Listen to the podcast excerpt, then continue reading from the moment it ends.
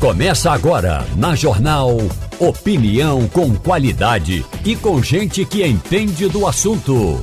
Com Igor Maciel, Eliane Cantanhede, Romualdo de Souza e os jornalistas do Jornal do Comércio, deixando você bem informado. Passando a Limpo. Começando o Passando a Limpo aqui na Rádio Jornal nesta sexta-feira. Sextou, sextou daqui a pouco para todo mundo, mas por enquanto vamos trabalhar, dando as boas-vindas aqui a Maurício Garcia, Romualdo de Souza aqui no estúdio conosco. Muito bom dia para você e bom dia também para Fernando Castilho. Bom dia. Deixa o, o Romualdo, faça o seguinte para você, você é muito bonito e eu não posso, normalmente você está em Brasília aí eu não posso deixar de colocar você aqui no vídeo para o pessoal que está nos acompanhando. Venha para esse lado de cá mais, para você aparecer no vídeo. Isso, muito bem. Quem está acompanhando. Pernambuco, alô Brasil. Quem está acompanhando pela internet agora ó, vai poder ver também o Romualdo de Souza junto com o Maurício Garcia. Eles ficam juntinhos aqui, que aparecem os dois também no vídeo, para quem está nos acompanhando pela internet que é bom. E olha, deixa eu começar já aqui com o Fernando Castilho. Castilho, a gente vai falar ainda, daqui para o final do programa, a gente vai falar sobre essa história dos carros, até porque tem uma novidade também que o Romualdo trouxe já, de que o, o relator do arcabouço fiscal, do novo regime fiscal, não estava sabendo. Não Esqueceu é só... de combinar com ele. Não é somente ele que não está sabendo. Não. É, tem um monte de gente que não estava sabendo é. disso, né?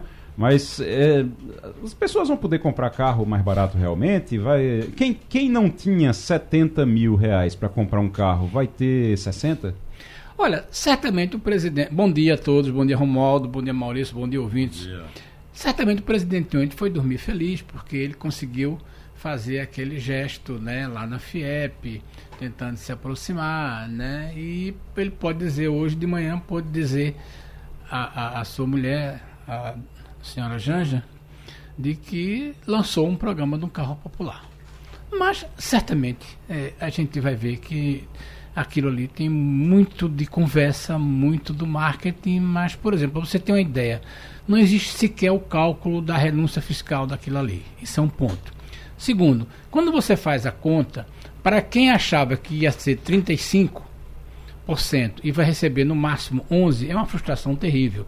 Imagina as pessoas que estavam imaginando comprar um carro de entrada que teriam uma redução de imposto de que é normalmente tributado em torno de 35% e acordar hoje sabendo que no máximo vai ter 11. Isso é muito foda.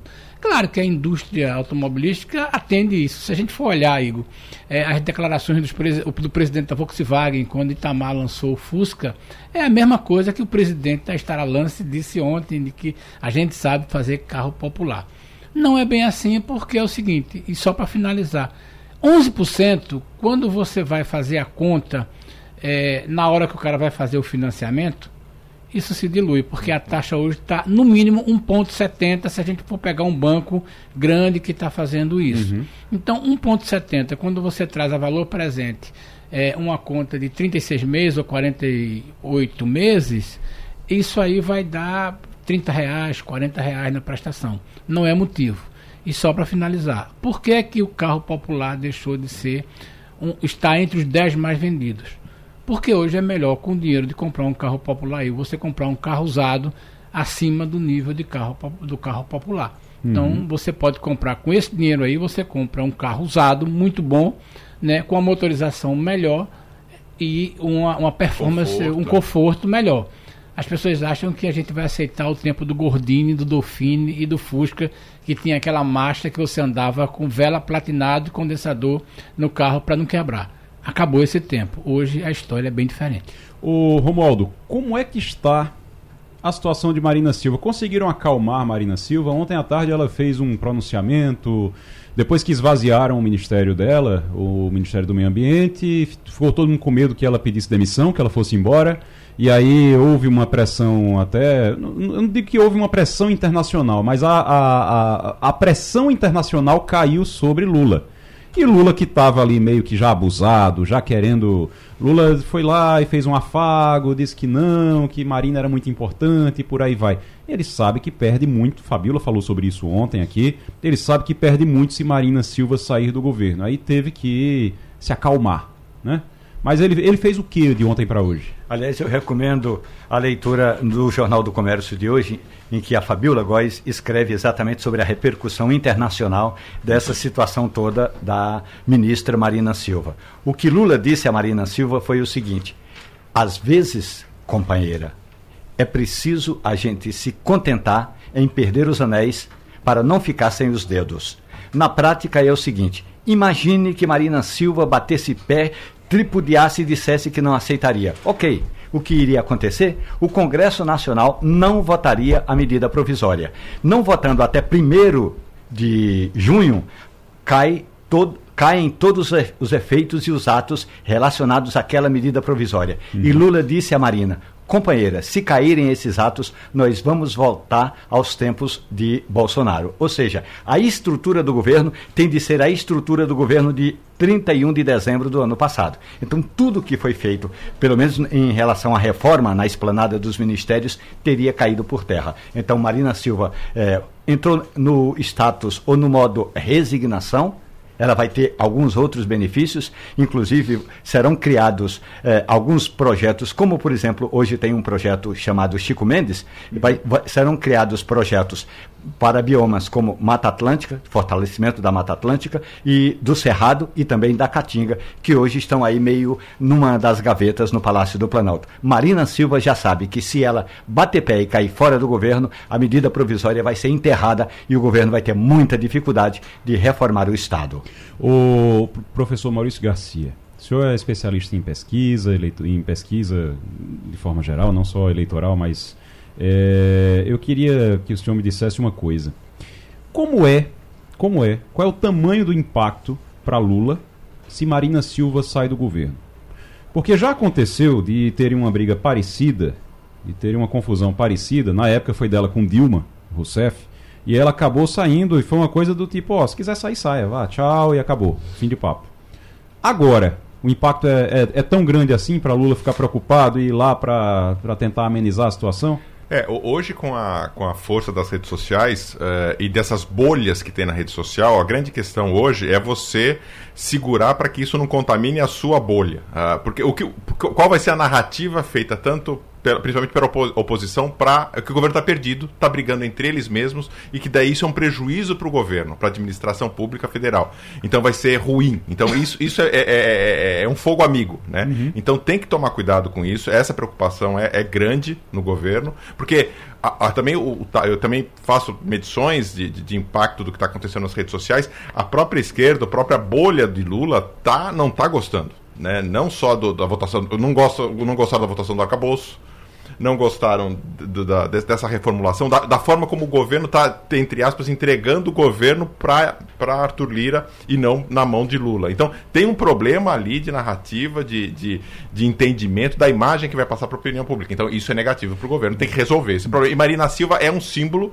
para um segmento apenas. A população como um todo não tem uma imagem. Marina Silva, Mariana Silva não é alguém que vai criar tanto impacto na sociedade como um todo, mas é o início de um pode, pode dar a intenção, a, a visão do início de uma, de uma fissura e isso pode causar um problema a médio e longo prazo. E isso depois de Lula se apresentar como o guardião da floresta, como o salvador sim, da, da, da, do meio ambiente no mundo. No mundo. É, não, acaba... esse é o papel dele, esse é o principal papel dele. É. Ele tem que assumir isso e não de uh, alguém que vai parar a guerra. O único brasileiro que parava a guerra, pelo que eu sei, foi Pelé por claro. conta do jogo. Agora, o Lula não tem ainda esse poder, né? E eu acho que talvez nem tenha de fato. Então ele, ele também precisa saber até o, qual que é o limite dele e cuidar, e as pesquisas têm mostrado.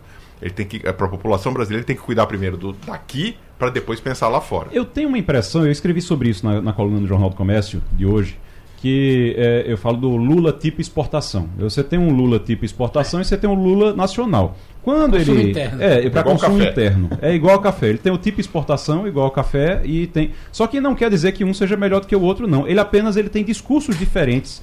Ele tenta resolver, ele está ele tá tentando resolver a guerra da Ucrânia com a Rússia e não consegue resolver a briga de Fernando Haddad com Gleisi Hoffmann. Então, assim, é, é, uma coisa. E, e, ele precisa primeiro resolver a briga de Fernando Haddad com Gleisi Hoffmann, senão ele não resolve Ucrânia, nem Rússia, sim, nem coisa sim, nenhuma. Ele fala em meio ambiente, mas está correndo para reduzir imposto de veículo, e a nossa Roberta Soares fica ali é, é, irritada, porque ela disse: como é que no meio de um discurso sobre meio ambiente você quer aumentar o número de carros na, na, na, nas cidades? Carro popular. De, de, carro popular. Então, assim, qual é a. Você tem, vocês têm essa impressão também? Extrair petróleo da Amazônia, que é uma coisa naturalmente isso é contraditório, né? É, Para qualquer pessoa com um pouquinho com o tico e o é. teco acham que isso não, não, não bate. Pois é, você vai, vai, extrair petróleo, tudo bem, é uma área distante e tudo, já está sendo extraído lá pela Guiana, né, Já, já. Mas é, OK, mas Sim, você, mas é você imagem, vai é. defender a imagem, você está defendendo ali a extração de petróleo, ao mesmo tempo você vai lá para fora para cobrar que os países invistam dinheiro no Brasil para o fundo Amazônia, para poder proteger a Amazônia. Então, tem um, um Lula tipo exportação e, Lula, e, um Lula nacional, é? Eu acho que tem. Eu acho que tem. E o que é pior, é, o Lula exportação tomou muito mais tempo do governo é, do que o Lula para consumo interno. Depois de cinco meses, vai fazer cinco meses, você tem o que? Né? Eu, Igor, a sensação que eu tenho é que o, o Lula hoje está passando a imagem de governa para o passado.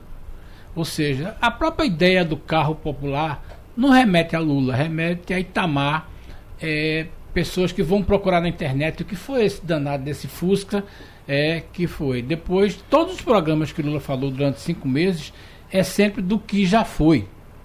Acontece que a sociedade brasileira está muito preocupada que o que vai ser, o que será. E o que é. E o que é. Primeiro o que é, é. né? Vamos falar do presente. É. Então, a pergunta é, o que é que o presidente vai propor para esse país? Tudo bem, a gente vai dar, mas acabando.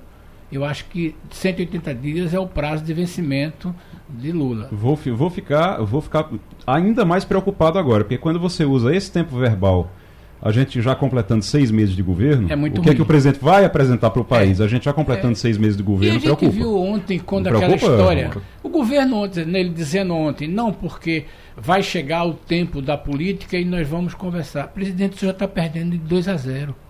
Já está já tá perdendo 2 a 0 vai começar a jogar agora. Essa é a tal da história do Lula CNPJ e o Lula CPF.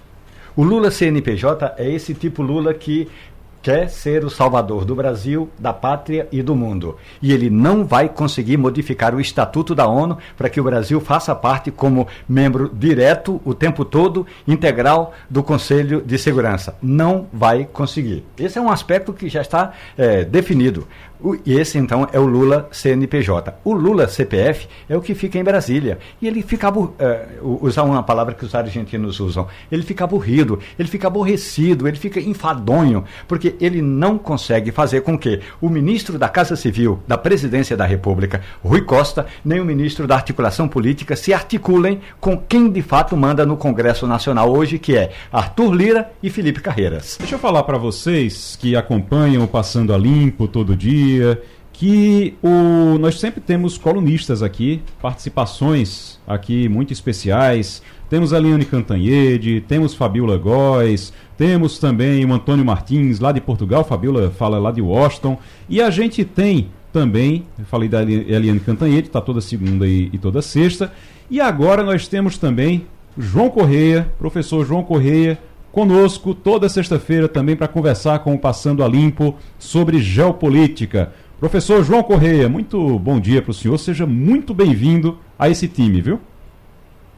Bom dia, Igor. De peso, grande responsabilidade. Fico muito feliz pelo convite e espero ser útil e colaborar aí com Passando a Limpo para levar a geopolítica de forma descomplicada para todos os ouvintes. Eu queria, eu queria, professor, rapidamente para o senhor explicar, porque tem muita gente que está tá nos ouvindo agora que pensa, mas o que danado é geopolítica? Aquela pessoa que, eh, como eu, por exemplo, que eu estudei geografia, quando se chamava geografia lá na, na, na escola, na época, e aí geografia, e aí dentro da geografia se falava em geografia política, se, se falava o que é geopolítica. Explique aí para gente. Bem pertinente, Igor, é uma dúvida muito comum. A gente diz que a geopolítica é um ramo que faz parte da geografia, das ciências humanas, das ciências sociais, mas que se dedica de maneira específica a estudar, a analisar as relações de poder entre os diversos estados, entre grupos políticos e a questão da territorialidade.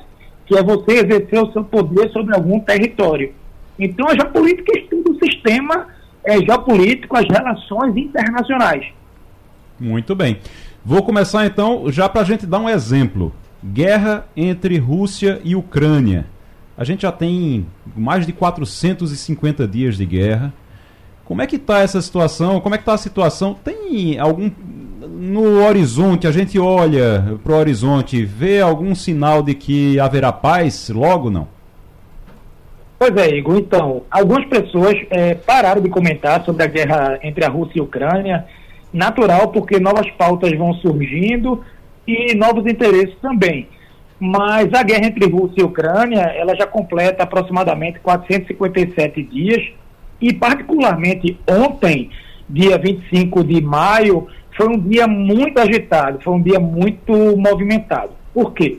No dia de ontem foi assinado um memorando entre a Rússia e a Bielorrússia, a Bielorrússia que já fez parte da extinta União Soviética, e a Rússia foi autorizada a fazer o uso, o manuseio, na verdade, de armas nucleares em território bielorrusso. Significa dizer que o presidente da Bielorrússia, o Alexander Lukashenko, ele autorizou o governo de Vladimir Putin a deslocar armas táticas nucleares para o território bielorrusso, que é um território que faz fronteira com a Ucrânia e com países da União Europeia. Então, isso é um ponto muito forte. Respondendo à sua pergunta, eu não vejo perspectiva para o fim desse conflito, porque para esse conflito chegar ao fim, primeiramente teria que ter um cessar-fogo. Mas o cessar-fogo ele é muito frágil. Ele é muito frágil porque ele pode ser rompido a qualquer momento. No segundo momento, teria que existir uma espécie de tratado de paz. E um tratado de paz, ele demora muito para ser construído. É um documento de intenções, de memorandos, e eu não vejo de ambas as partes essa vontade por agora. Só a Ucrânia já movimentou em doações, desde o início da guerra, 65 bi 65 bilhões de dólares. E a Rússia, pelo que eu percebo, ela não quer o fim da guerra. É uma frase muito comum que diz assim: que a Ucrânia, que a Ucrânia ela deixa de lutar, ela é engolida pela Rússia. A Rússia não vai desistir de tomar a Ucrânia. E se a Ucrânia continua lutando, a guerra não acaba. Então a Ucrânia vai continuar lutando, a guerra não vai acabar. E se a Ucrânia para de lutar, a Ucrânia vai ser engolida pelos russos, porque Vladimir Putin ele não dá sinais de que pretende parar.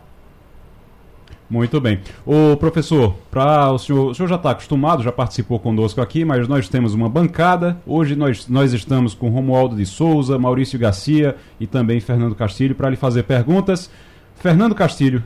Professor, é, uma coisa que me chama a atenção nesse movimento já de é, um ano e vai completar hoje um ano e quatro meses, me parece, é a quantidade de arma que se colocou na mão da Ucrânia. E aí, alguns especialistas dizem o seguinte, inclusive o professor Harry Kissinger, desculpe, que diz, olha, a gente está armando a Ucrânia e a gente não sabe o que, é que pode vir aí. Quando terminar esta guerra, se ela terminar, a Ucrânia terá sido se convertido no país mais bem armado da União Europeia. Isso é verdade? É, ou esse é um risco? O que é que isso representa nessa, nesse espaço geopolítico?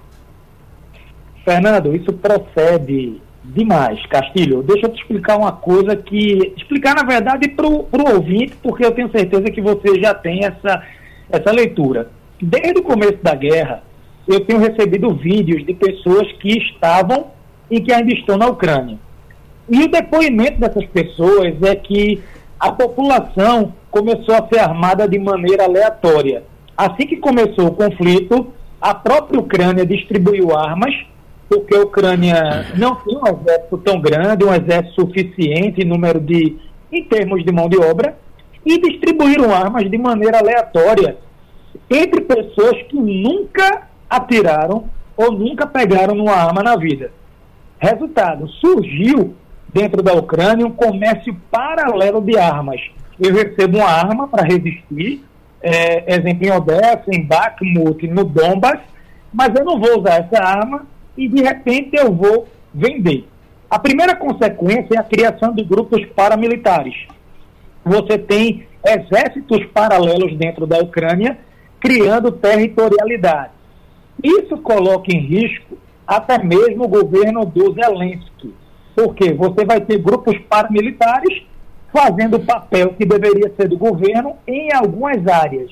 Isso vai dando um cheirinho aí de que de guerra civil.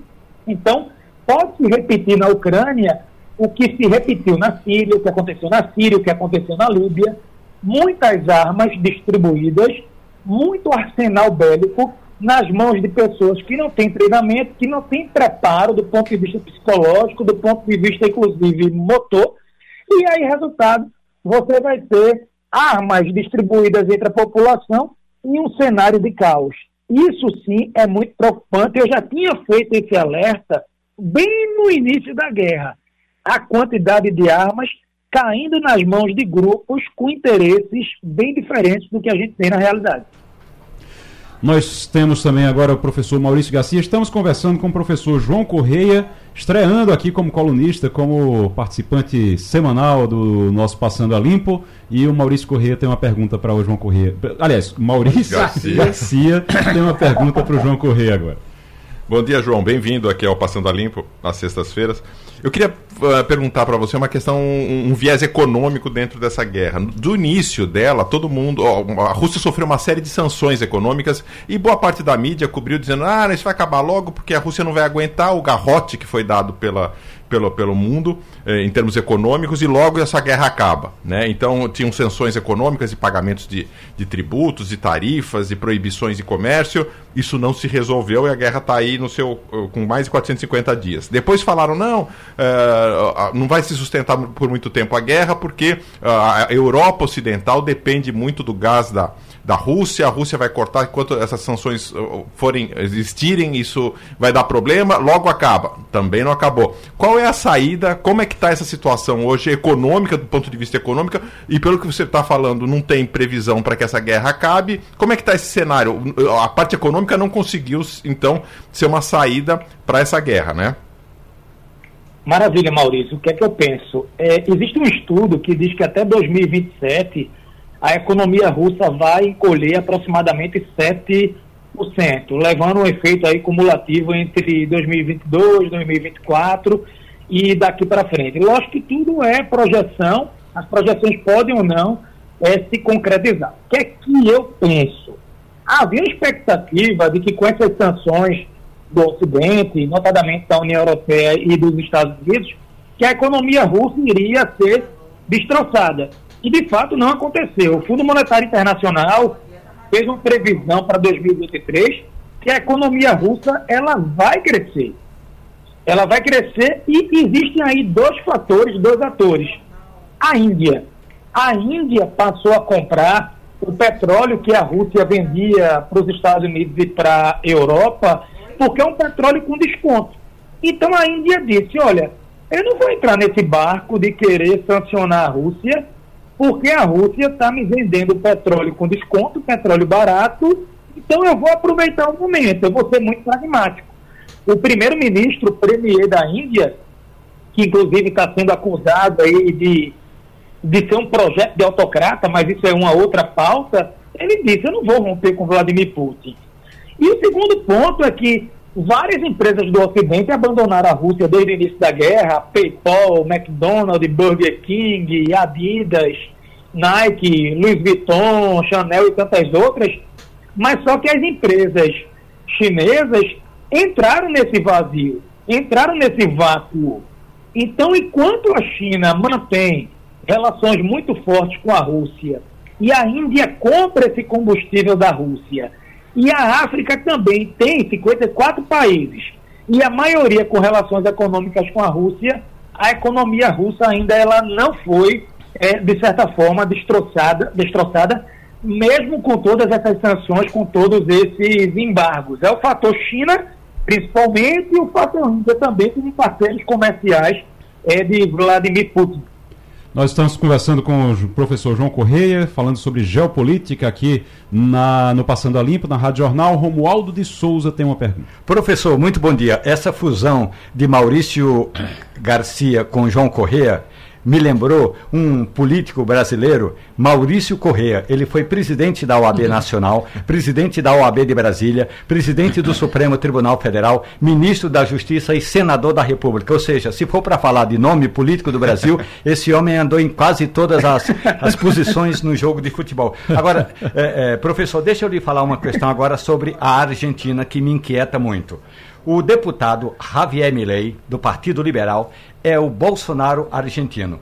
Ele disse que vai vencer a, as eleições de outubro, 22 de outubro, e não apenas vai vencer. A primeira viagem que ele vai fazer é ao Palácio de Buckingham. Ele vai a Londres conversar com o rei para ver se o rei Charles devolve as Ilhas Malvinas para a Argentina. O senhor acha que alguém pode vencer uma eleição na Argentina quebrada prometendo ressuscitar as Ilhas Malvinas?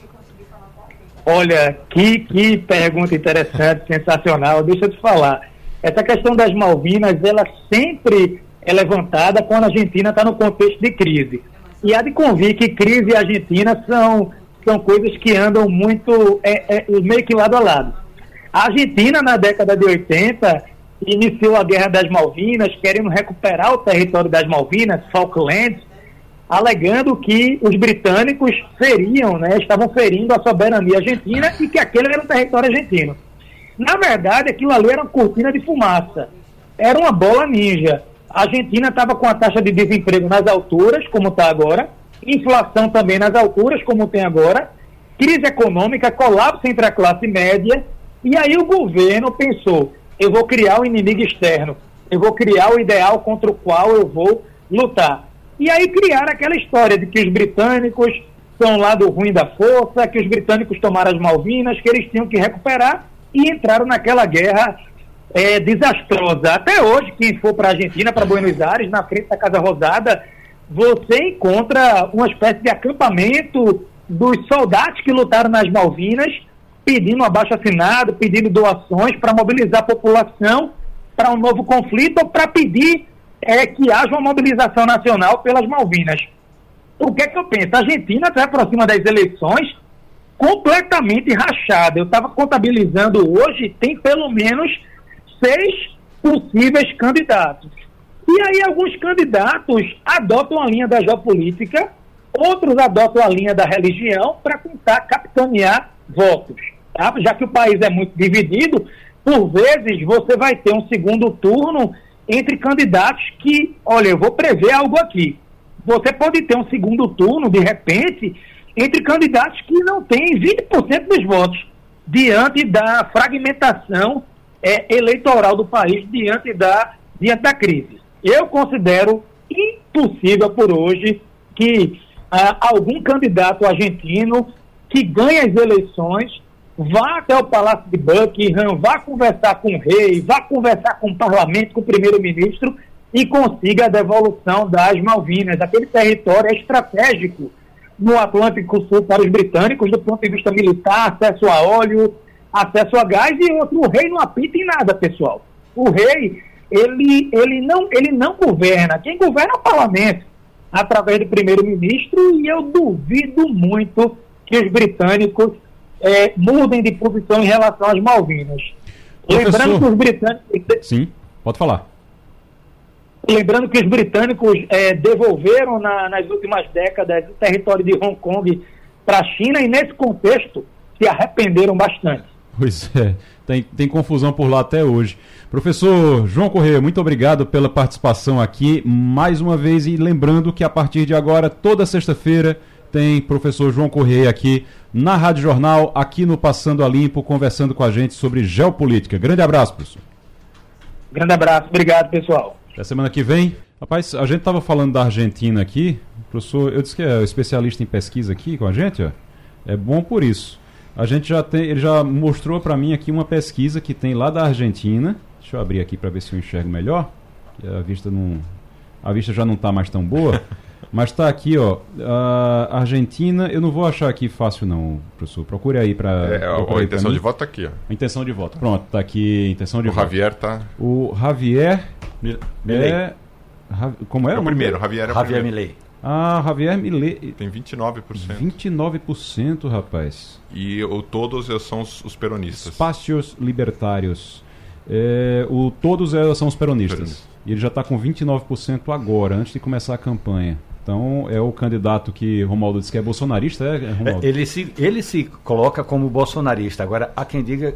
Desculpe, não é como bolsonarista. Eu sou o Bolsonaro da Argentina. Ah, ele diz que é o Bolsonaro é. da Argentina. Os discursos dele são muito longos, muito bem fundamentados. Ele, aliás, eu, já disse para ele uma vez, ele conhece mais do Brasil do que da própria Argentina, porque ele conhece a geopolítica brasileira de uma forma fantástica. E conhece pouco da Argentina, porque ele, o, o método dele é governar a Argentina do ponto de vista de Buenos Aires. O interior do país é outra história. É, aí vai, agora começa com essa história de campanha pelas ilhas, pela, pelas Falkland, aí começa começa já. Mas tem um apelo fortíssimo. Né? Tem um apelo forte lá, um né? Ele visitou uma, tem uma, uma cidade chamada é, vou, é, San Antônio de Alredondo. Tem uma vila que é só, todas as ruas são os nomes de todos os soldados que morreram é, no conflito das Malvinas. E ele visitou já essa vila três vezes. E apesar de ser de direita, o discurso dele, uh, tem uma aderência em boa parte da esquerda, e prova disso, até por exemplo, é a história de Maradona. Uhum. Maradona foi um defensor, aquela Copa de 86, sim, que é da vitória sobre, a gente, sobre os ingleses e tal. Sim. Tem uma coisa de esquerda, Maradona tem uma, uma, uma, penetração maior, uma aceitação maior entre a esquerda, dessa coisa do nacionalismo. Então é uma coisa que transcende a ideologia. Nacionalismo porque é uma coisa. Depende de porque até geograficamente, se você olhar uhum. no mapa,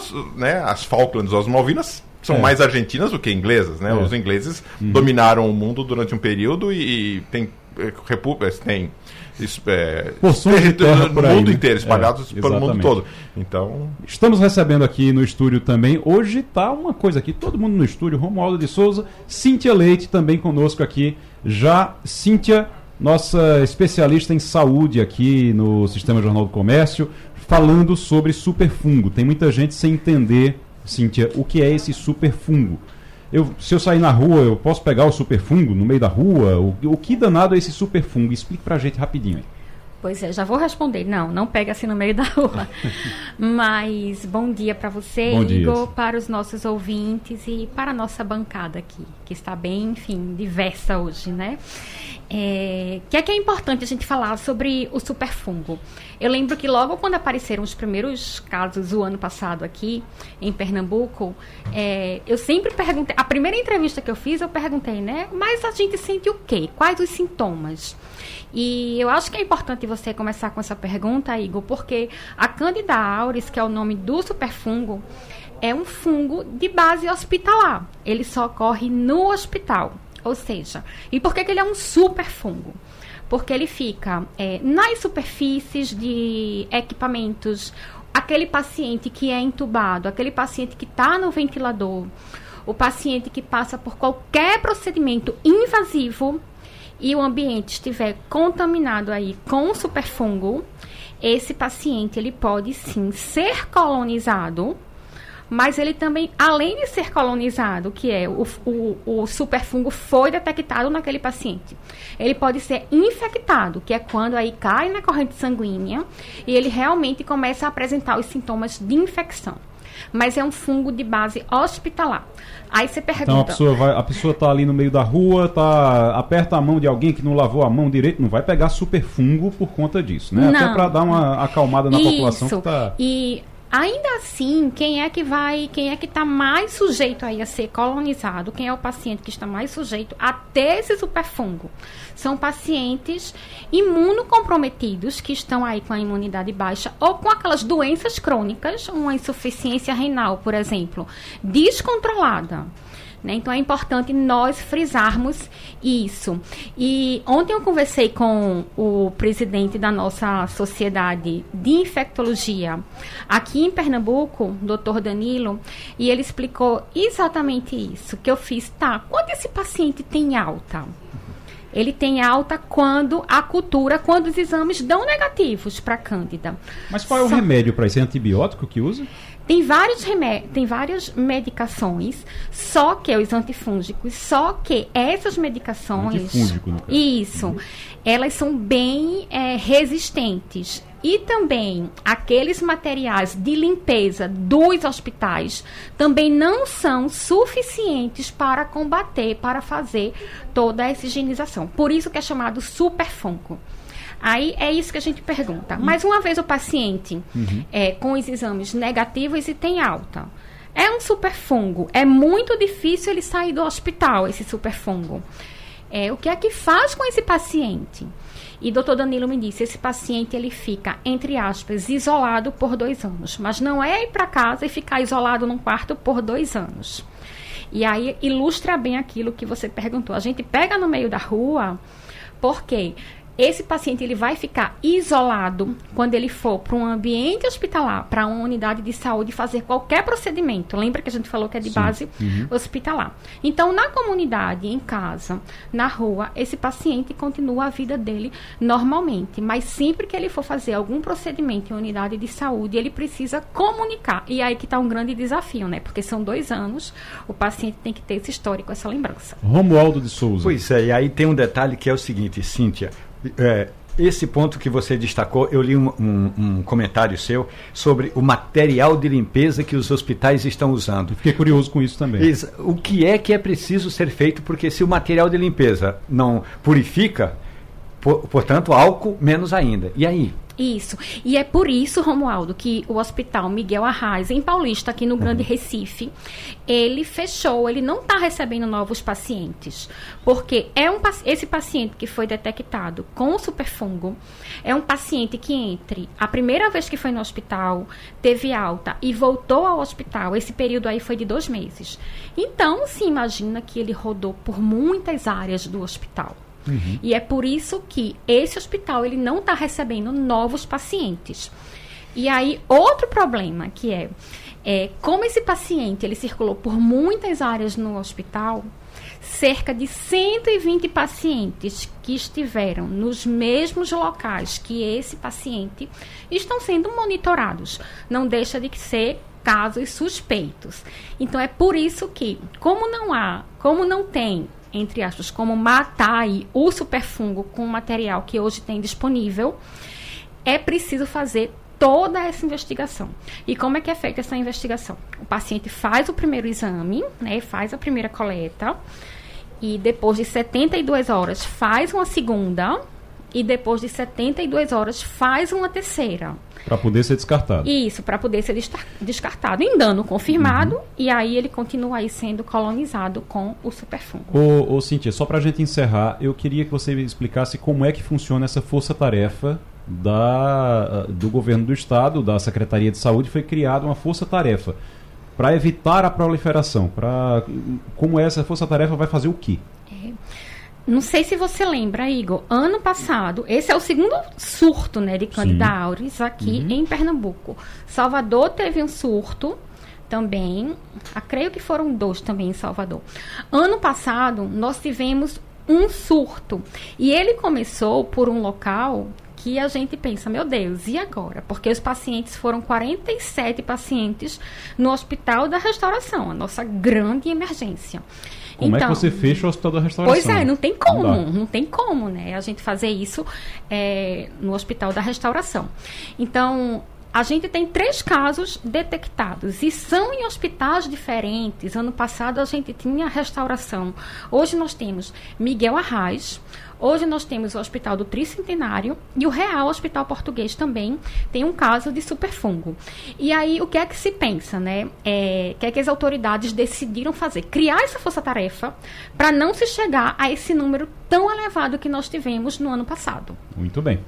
Ok, Cíntia, muito obrigado. Obrigado muito pelas informações. São informações importantes porque as pessoas ficam vendo ali as notícias com superfungo, superfungo, superfungo e acham que vão pegar no meio da rua, que tá, é um Isso. risco como se fosse calma, tem que todo mundo continuar lavando as mãos. Isso, importantíssimo. Medidas de higiene naturais, que a gente aprendeu, muita gente que aprendeu agora durante a pandemia, a necessidade de você estar tá lavando as mãos sempre, de você estar tá sempre se protegendo, mas o superfungo não vai pegar na rua não, tá certo? Agora é uma preocupação realmente nos hospitais. Isso, exatamente, é um grande problema de é. saúde pública no mundo. Obrigado, Cíntia. Muito obrigada, Igor. Cíntia obrigada Leite. aí a bancada. Cíntia Leite conversando com a gente aqui para trazer informações sobre o superfungo e aí tranquilizando até a população, dizendo, olha, não pega na rua, é uma coisa preocupante, é, é uma preocupação para os hospitais.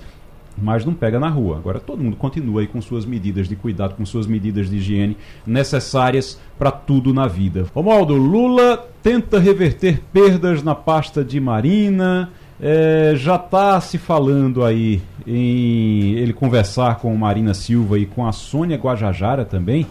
É Sônia Guajajara, né? Isso. Que é a ministra do, do, dos povos originários. Como é o nome do, do Tradicionais. ministério? Povos, tradicionais. Me diga uma coisa, ah, vai resolver algo? Marina vai ficar mais tranquila quando sair dessa conversa ou não? A Marina Silva, a ministra do Meio Ambiente, ela está morando no mesmo condomínio que eu.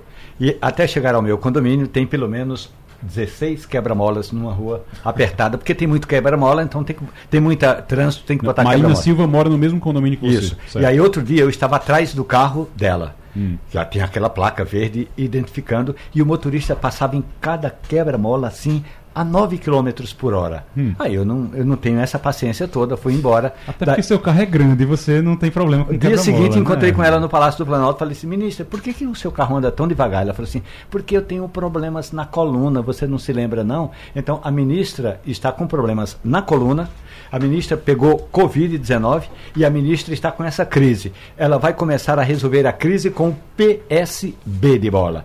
Por quê? Porque o, mini, o presidente do IBAMA foi indicado pelo PSB, o Augustinho.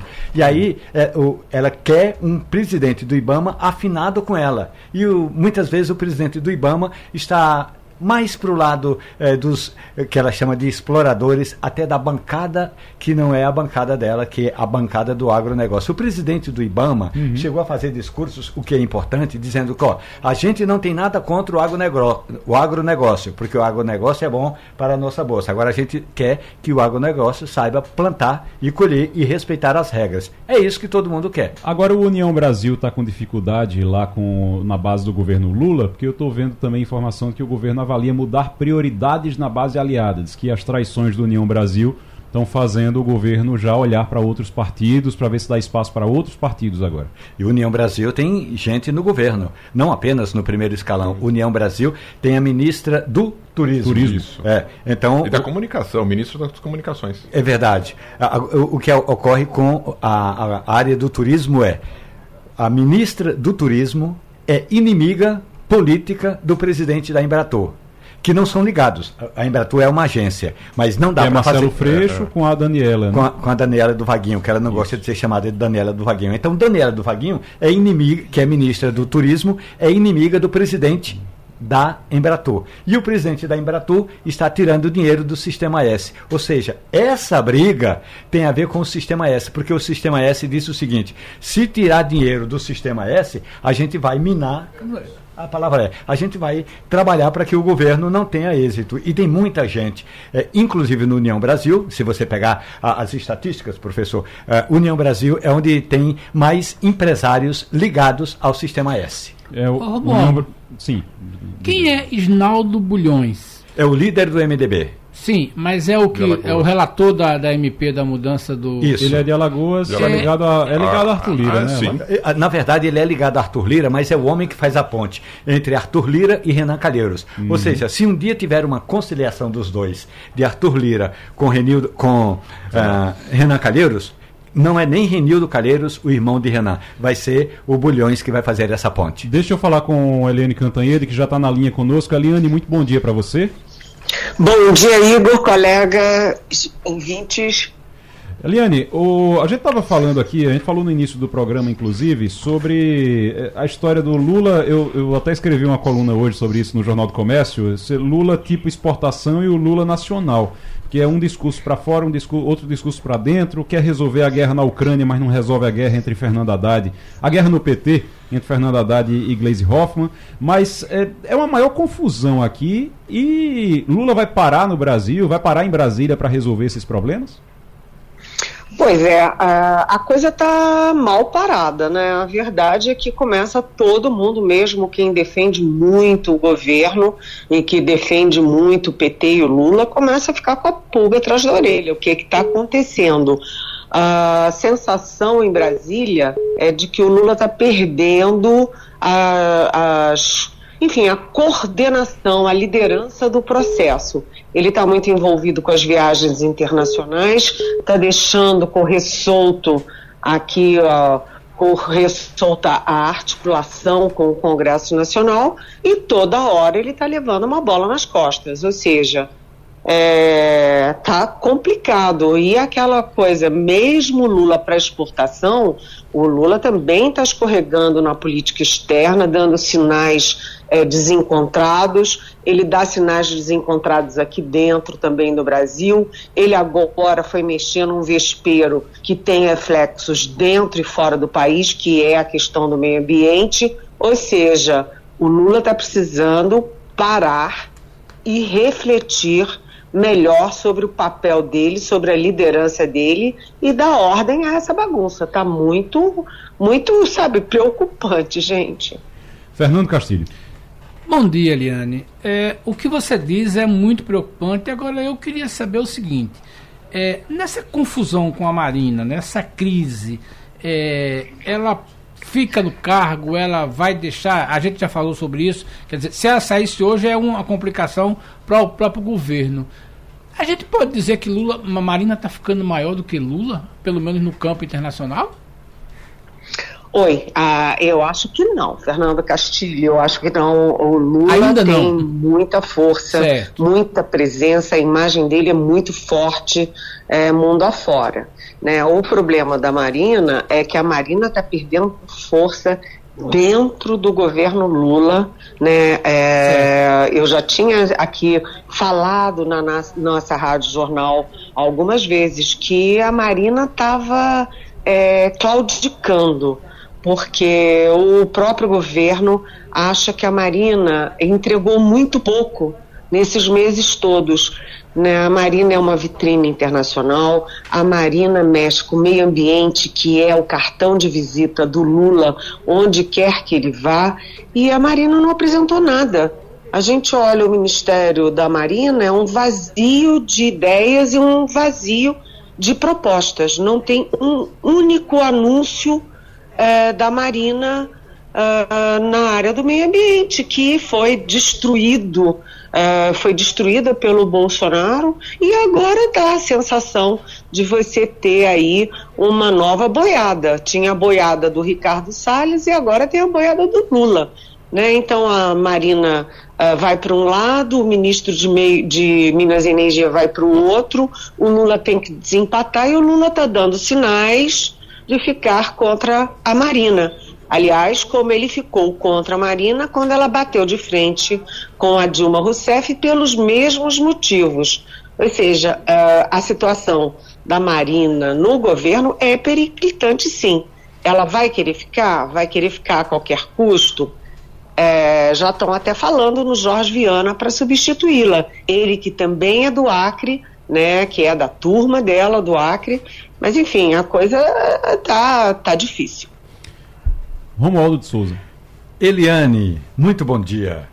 Eliane, eu conversei ontem à noite com Cláudio Cajado, o relator do arcabouço fiscal, e ele, eu vou usar uma expressão popular, Eliane, ele está uma arara com essa história de Lula dizer que vai reduzir imposto de carro até 120 mil reais, para trazê-lo para um esquema chamado carro popular. Porque está votando o arcabouço fiscal, daqui a pouco tem reforma tributária e o governo fala em reduzir tributo, em conceder subsídios. Eliane. Oi, Romualdo. Olha, essa coisa do carro popular é um, mais um populismo do Lula né? Alguém soprou no ouvido dele, olha, é super bacana, o povão vai ficar feliz com isso, a classe média, né? Porque não é nem o povão, porque a, a base da pirâmide já vota naturalmente com Lula, mas o Lula precisa recuperar apoios na classe média, na classe média baixa, na classe média média, e o Lula está usando a questão dos carros Lula, na história dele pessoal, né, Lula vem do setor automotivo, né? Ele vem ali do ABC Paulista, uh, da produção de carros. E ele tem isso na alma dele. Só que, uh, no momento em que o Lula está dando sinais desencontrados na área do meio ambiente, ele favorecer carros, carro significa uh, poluição, carro significa individualismo contra investimentos no transporte popular, né? E também tem a questão exatamente da questão fiscal, porque ele quer acabar com PIS, COFINS, para os carros até 120 mil reais. Isso vai dar um aí de 1,5% até quase 11% é, no, no preço do carro, mas isso tem um custo do outro lado, que é no custo na receita. Né? Se você tem menor receita, você vai ter também menos gastos, porque a nova âncora fiscal vincula os gastos à receita. Então, é uma engenharia econômica complicada, complexa, né, Romualdo? E além de tudo, tem o fator ambiental, tem o fator. É, a indústria fica de um lado, o setor ambiental do outro, ou seja, é mais uma medida populista do Lula que é muito polêmica. Ele está com essa bola toda para criar é, medidas polêmicas numa hora dessa? Há dúvidas, né? Eliane Cantanhede na Rádio Jornal, aqui no Passando a Limpo, Maurício Garcia. Bom dia, Eliane. O que a gente mais tem ouvido nos últimos dias aí são que, que o governo está perdendo, né? Derrotas do governo federal, principalmente no Congresso. Até ontem o presidente Lula fez um tweet dizendo que é, parece que estão falando que o mundo está acabando, que o governo está acabando, tal, e dizendo que não é bem isso. Mas quem tem imposto essas derrotas ao governo que tudo indica é o Centrão, liderados por Arthur Lira. O que está acontecendo de fato nessa relação entre o governo federal e o parlamento? Oi, Maurício. Primeiro é que o parlamento vem se empoderando uh, ano a ano. Né? O parlamento, no governo Bolsonaro, simplesmente o Bolsonaro não governava. Né? Ele lavou as mãos, foi fazer motocicleta para cá, é, foi andar de jet ski para lá, foi fazer campanha e largou o governo na mão do Centrão. E o Centrão está muito empoderado, mesmo sem orçamento secreto, né? Ele tem as emendas, tem, é, enfim, o poder do voto na Câmara e no Senado. O Centrão está muito forte. E o Lula parece não entender que ele está em outro momento, o país está em outro momento e o mundo está em outro momento. O Lula está olhando muito para trás e não está olhando o presente e nem está projetando o futuro. Né? Então isso é complicado e você viu, né, Maurício, as derrotas do governo nas medidas provisórias de rearrumação administrativa do governo. Né? O, o, governo perdeu, por exemplo, a Conab, que o Lula tinha posto no desenvolvimento agrário, sai do desenvolvimento agrário.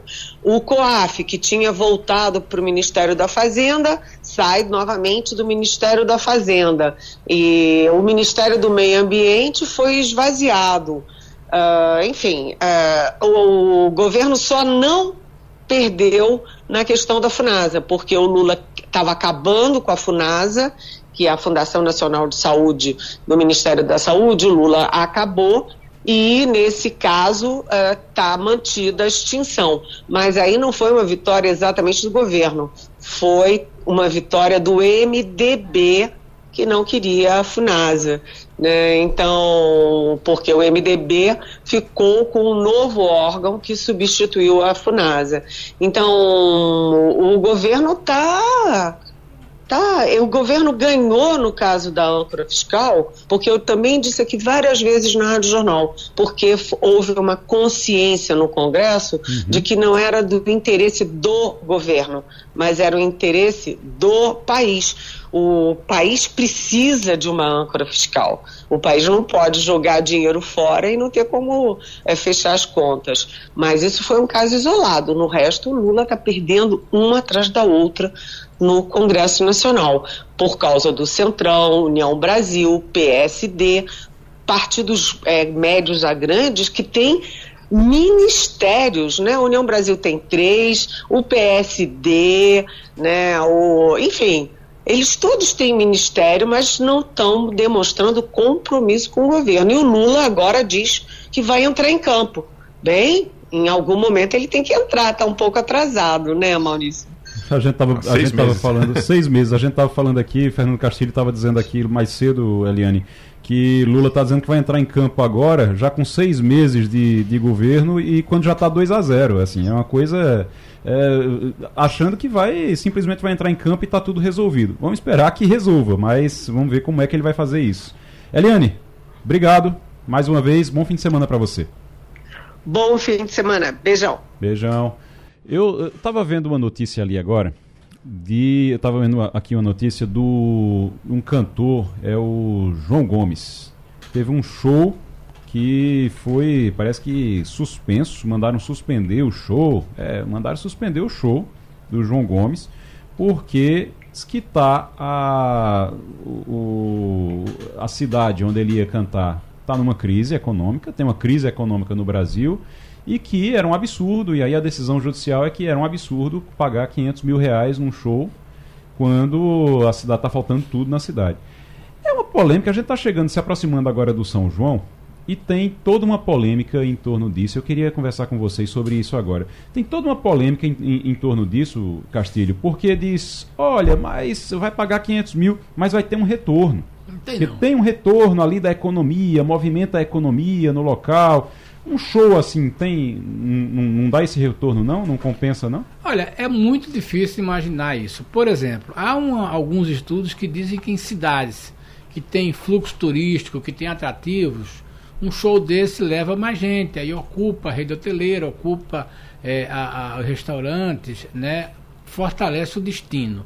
Numa cidade do interior, fortalece somente o prefeito porque normalmente antes do show tem lá o cabo eleitoral dizendo que o show foi isso. Uhum. Na verdade, isso remonta à ideia dos esquemas que os prefeitos conseguem montar com alguns produtores de show, é, de alguma verba que a prefeitura dá e o cara consegue algum tipo de, de isenção e funciona muito nesse tipo. É, agora, veja bem, é uma, uma, uma organização né, que é muito bem azeitada principalmente nas pequenas cidades, onde o prefeito Não, sabe que, isso. Sabe que cidade é essa que aconteceu isso? Nhamundá. Fica, Fica lá no, Amazonas. no Amazonas. No. Veja bem, quem vai deliberadamente visitar a cidade de Nhamundá, no Amazonas? O, a atração é a da. Ele é, o João Gomes era a atração da quarta exposição agropecuária de Nhamundá. É. Prevista para o dia 28 de maio o cantor foi contratado pela prefeitura, pela prefeitura da cidade, lá de Inhamundá, por 500 mil reais. É. 500 mil reais. Aí o Ministério Público do Amazonas foi lá, entrou com uma ação civil pública e requereu a suspensão imediata das despesas relativas à contratação do cantor é. João Gomes, efetuada pela prefeitura. É. Ele foi. É, seria para o dia 28 agora o show. É. E aí você imagina, em Amundá, tudo bem, tem uma, uma feira agropecuária lá, é algo que deve realmente atrair um público maior. É mas 500 mil é muito dinheiro, né? É, é, muito dinheiro, porque e esse preço aí é importante observar. É, Para um cantor que mora, João mora aqui no, no, em Pernambuco, se não me engano, mora na Paraíba, mas para você ir para essa cidade, ou ele vai pegar um avião até Manaus Isso. e de lá fretar um avião para ir para essa cidade, né? E o avião tem que ficar esperando porque não dá para voltar. Então o cabo tem que pagar essa, essa espera do cantor. E aí ele tem que levar a banda. É uma logística muito grande porque ele tem que subcontratar né, é o pessoal lá do apoio de palco, essa coisa, tudinho. Então, 500 mil, que é muito dinheiro para a cidade, mas não quer dizer que o, o, o, como é que chama, o cantor vai embolsar 500 mil, tem a despesa isso. É por isso que é muito caro. E normalmente é, é o, o, cachê né, não inclui isso aí. Se for deslocar, imagina se a prefeitura de Amundá está deslocando um, um fretar um avião. Em Amundá, Mas, em Amundá tem 21 mil habitantes. Veja bem, então esse é um tipo de coisa que é muito ruim. Agora, isso é muito comum. É, é uma cidadezinha é, é, de cidadezinha em relação ao tamanho. Está a 5 horas de barco de Manaus. Eu já fiz esse percurso porque na Você época conhece em Conheço. Eu, eu, nessa época eu estava acompanhando o trabalho de um dos maiores músicos do Amazonas que chama-se Teixeira de Manaus. E eu estava defendendo uma tese na universidade que era exatamente sobre músicas regionais assim, tão regionais que são uhum. tão locais. E o ritmo que ele implantou no Amazonas chama-se é, Beiradão. Ele para o barco na beira da, do, da cidade, assim, na rua, quase no, no, no, centro da cidade, mas de barco, uhum. faz um show e vai embora. Ele vendia, quando havia disco, ele vendia um milhão, dois milhões de discos e ninguém, absolutamente ninguém conhecia Teixeira de Manaus fora do Amazonas. Eu estive duas vezes em Nhamundá, porque inclusive a filha dele, que hoje é, está na Universidade de Coimbra, defendendo essa mesma uhum. tese, e, é, é, nasceu lá e eu já estive lá. É realmente é uma ilha, uma cidadezinha ilha, viu? Aí não você tem como vê, chegar é de carro. Eu, é isso que eu ia dizer. Ela é uma ilha, né? É, não é tem como ilha, chegar de carro. É uma ilha mesmo. Eu, tava, eu tô vendo uma foto não, aqui. Amazonas e Pará, é. no, o grande veículo, meio de é transporte, barco, né? são bar, é barco que não é estrada. É, agora, você, você tem a justificativa do Ministério Público é. é que é a pobreza mesmo. Só todo mundo. A pobreza, a crise econômica está grande, está todo mundo em dificuldade. Você gastar 500 mil reais, a prefeitura gastar 500 mil reais para um show é algo realmente complicado. Eu tava, eu tô vendo aqui o IDH ah. de Inhamundá, 0,586, considerado baixo. É a ah. vigésima segunda cidade no Amazonas. E a temperatura é. média deve sair em torno de 30 graus. É, bem, é, é bem quente lá. Aliás, João Gomes, é, é, João Gomes também esteve envolvido aqui na, é, na questão da gravação do DVD dele aqui, né? Na, é, na, Marco Zero, na, no Marco custo, Zero, que, que foi um custo alto para a cidade, né? Um Até hoje alto. tem uma contestação, mas está na mídia agora do Banco do Nordeste. Né? Que, foi um, que, um veja, ator, mas eu, eu acho que é importante, é importante dizer o seguinte, é importante dizer o seguinte, o artista ele, ele cobra quanto ele quiser certo? É. O artista ele cobra quanto ele quiser, ele, ele tem que cobrar aquilo que ele acredita que vale. E, até, e também tem os custos dele. É. Você tem o custo dele, como o Castilho estava dizendo. Ele tem que pagar a música, ele tem que pagar a logística dele, o transporte e tudo. Então, ele tem, que, ele tem que cobrar quanto ele acha que vale o show e o, o, o, custo dele com logística. Isso aí a gente não discute. Zé cobrar, aí tem cantor que diz: ah, é um absurdo o cantor cobrar um milhão de reais para fazer um show. Ele está cobrando eh, o que ele acha Olha. que vale. Agora, se eu vou pagar ou não, aí já é outra história. Ô, Igor, aí já é outra que história. Dinheiro vai pagar, com né? que dinheiro você vai pagar é outra Olha, história. Tem uma questão burocrática aí que vai criar um problema para o prefeito de Amundá. Sim. Veja bem, assim como um eu estou citando Inhamundá não, porque, é porque aconteceu foi, agora, mas isso acontece no Brasil é, inteiro. E mas veja bem, Pernambuco, isso é uma prática. Veja bem, é, hoje é sexta-feira, o show é domingo.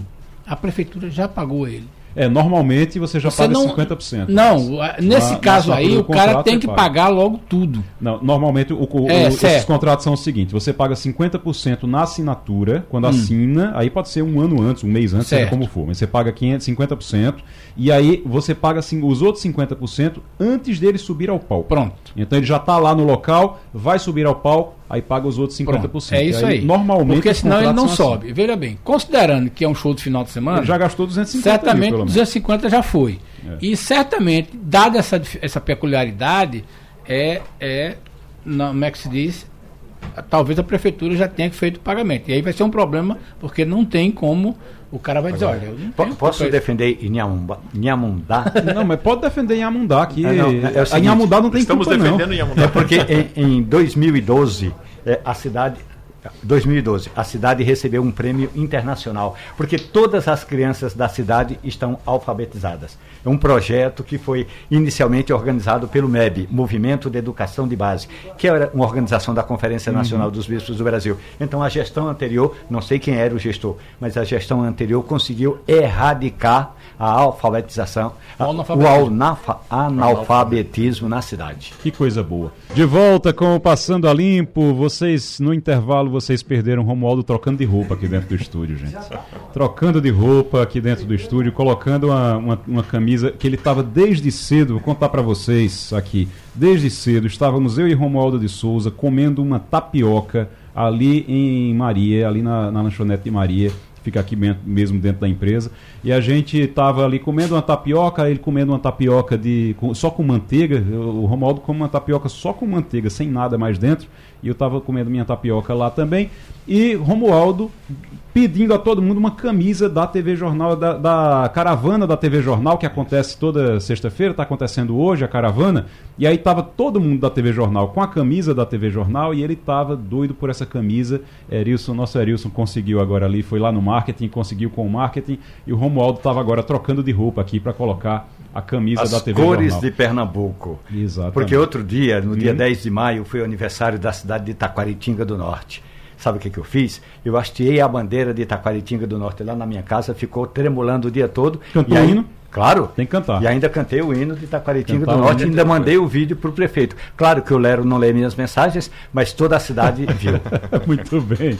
Vou chamar agora a Cíntia Ferreira, que tem informações, informação importante agora Descaso em hospital aqui em Pernambuco. Vamos embora. Bom dia, ouvintes da Rádio Jornal. A gente fala direto aqui do Hospital Getúlio Vargas.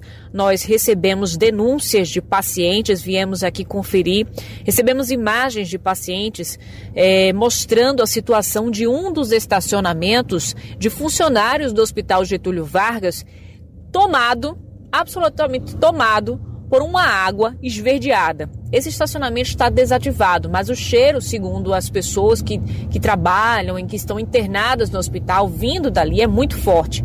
A gente agora, pela manhã, a gente teve acesso a um outro estacionamento também de funcionários, que também é, estava com esgoto. Esse ainda está funcionando, mas o cheiro, logo na entrada, é um cheiro muito forte. A gente observou também agora pela manhã rachaduras enormes na base, né, na estrutura desse estacionamento que fica no subsolo do hospital, paredes que praticamente descolaram do teto por conta da, da umidade ali na área.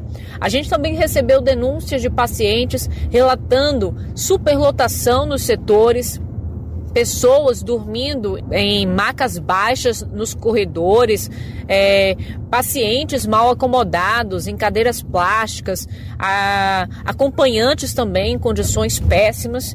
A gente recebeu também imagens de dentro de uma ambulância, uma ambulância que estava saindo do Hospital Getúlio Vargas com 11 pessoas dentro, entre pacientes e acompanhantes, gente sendo transportada em pé. Cíntia Ferreira para a Rádio Jornal, Rádio Notícia.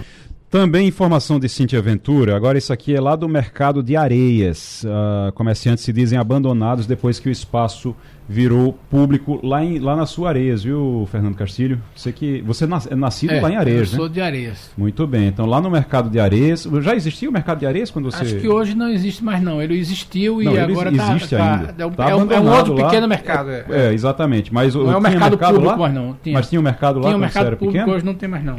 Vamos agora ouvir então a Cintia Ventura. Nós estamos aqui no mercado de areias, esse espaço que hoje é um, um, espaço privado e que está em total condição de abandono. Eu circulei por vários pontos aqui onde está totalmente tomado pelo lixo, não existem mais os boxes na parte interna. Então essa parte interna tem de tudo, tem lixo, tem móveis, tem até uma baia para um cavalo, mas o que não tem mesmo é o comércio lá dentro. Mas do lado de fora, alguns comerciantes ainda insistem né, em tentar venderem, tentar por uma necessidade. Eles dizem que não tem para onde ir, então eles precisam continuar vendendo e estão aqui na luta, né, para ter para ter o seu comércio. Por que que é a situação aqui? Segundo as informações dos comerciantes, não se sabe mais quem é o, o dono desse espaço. Então, eles relatam que aqui existe uma dívida alta de IPTU e que por conta disso, outros interessados, outros comércios maiores que estariam interessados nesse local terminam não fazendo a compra porque dizem que o valor da dívida é maior do que o valor do imóvel.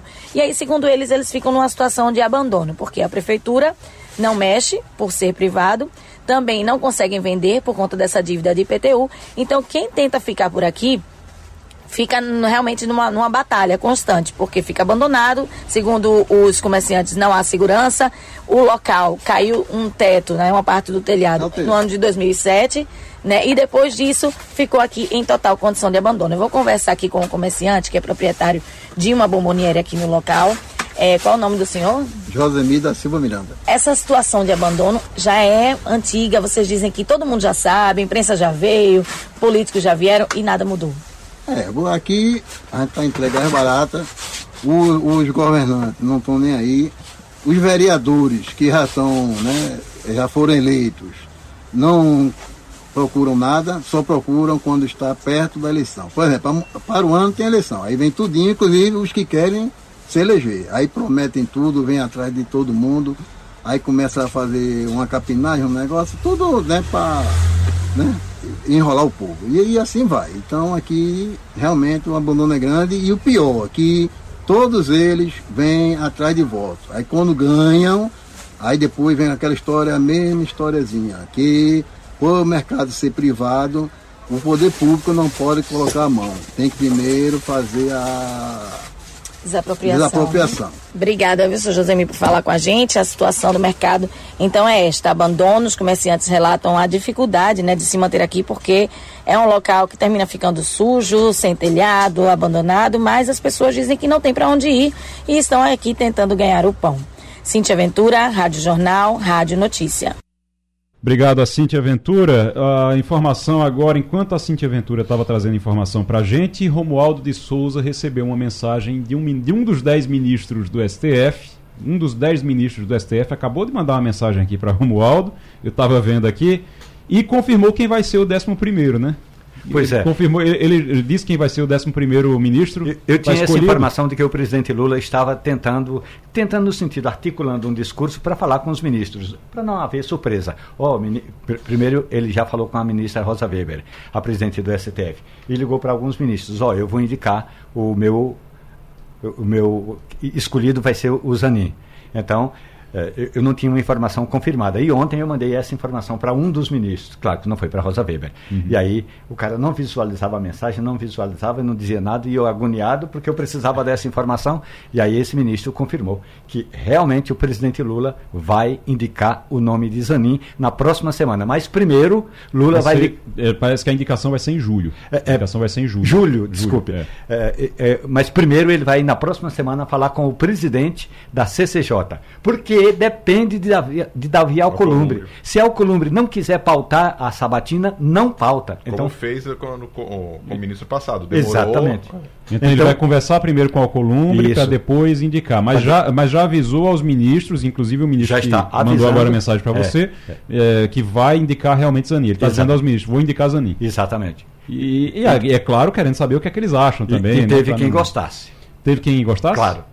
Claro. Teve quem gostasse. Aliás, tem, não é nenhuma novidade que uh, o ministro.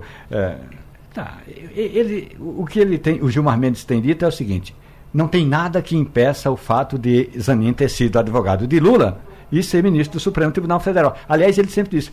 Lembre-se, outro dia ele disse numa aula no instituto que ele dirige, ele é Sim. dono de uma faculdade. Sim. Ele disse o seguinte: lembre-se que o ministro Dias Toffoli era advogado do PT na, no colégio eleitoral, no, eh, na eleição Tribunal. De, eh, no Tribunal Superior Eleitoral de 1900, eh, de 2002. O advogado do PT era Toffoli. Toffoli. Toffoli. Então, qual o problema? Não vai ser a primeira. Ninguém está inventando a roda, né?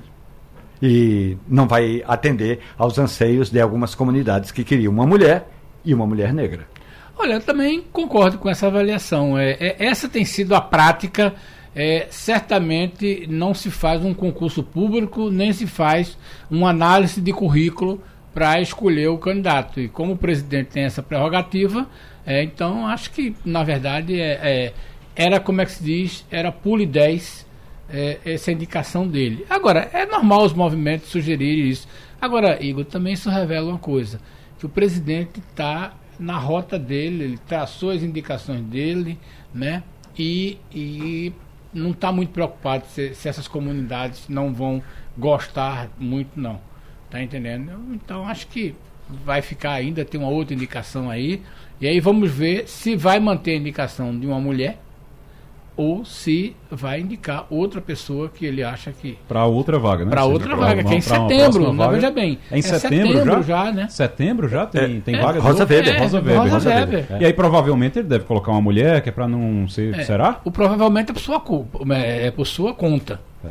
provavelmente é por minha por conta. Por sua conta. É, né? porque, mas veja, hoje é a saída de Lewandowski, ele coloca o Zanin, tudo bem. Mas apesar de toda a pressão para se colocar uma mulher, é. para se colocar um negro, algum, nós coloca o Zanin. Tudo bem, ok. Na próxima vai sair Rosa Weber. Então você tem uma mulher. Um, uma questão uma, simbólica aí. Uma, uma questão simbólica. É, vamos ver. Posso aí, eu acho que a pressão é maior. Conte. Chico Buarque de Holanda, o grande compositor Chico Buarque de Holanda, ele é casado com uma importante jurista, que foi, inclusive, mencionada como alguém que poderia vir ao Supremo Tribunal Federal. Ah. Hoje ela está no BNDES. Chico Buarque chegou para ela e falou assim: Olha, nem, ele usou um palavrão, mas nem a pau eu mudo para Brasília. Chico Buarque mora em Paris. E tem casa é, no Rio de Janeiro, é, lá em Laranjeiras. Lá em, em Laranjeiras, ele fica, ele fica, entre Laranjeiras e, e, e, Paris, ele tem um apartamento lá na Champs-Élysées, inclusive. É. Lá, não é bem na Champs-Élysées, é na, rua, na rua de trás perto da Champs-Élysées. É não, não, é, não é perto do meu. Gostaria para, muito, mas... Aliás, para onde tem ido deliberadamente, não forçado, como foi no passado. É, exatamente. eu, eu até que eu poderia aproveitar a, oportun, a oportunidade para tentar vender um apartamento que eu tenho, em, quer dizer, da família em Buenos Aires. e não consigo, porque ninguém compra imóvel em Buenos Aires. Você comprar um imóvel em Buenos Aires hoje, assim, as notícias não estão muito boas para você comprar um imóvel em Buenos Aires, não. Então não está muito tá, bom para fazer um Pix para. Fazer um Pix, é, é, talvez esteja bom para. O, o problema, para investimento é bom porque você compra barato. O problema é, é, se isso vai valorizar ou não. se vai valorizar e quando é que a Argentina vai sair da crise? Porque tem que esperar a Argentina sair da crise. Como ela não sai da crise há algumas décadas, anos. já tem uns 200 anos de crise, então realmente é difícil. Agora, antes de encerrar o programa, eu quero. A, toda sexta-feira a gente faz isso, o Romualdo faz de Brasília e hoje vai fazer daqui do estúdio a nossa dica para o fim de semana aqui no Passando a Limpo. Dica de livro, de filme Vamos lá então, começando com o Maurício Garcia hoje.